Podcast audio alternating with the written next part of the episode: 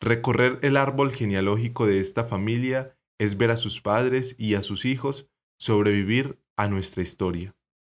De los días de la ola verde al Frente Nacional, de la toma del Palacio de Justicia al Bogotazo, esta novela que avanza hacia el pasado a veces es tragedia y a veces es comedia, pero siempre una historia de amor.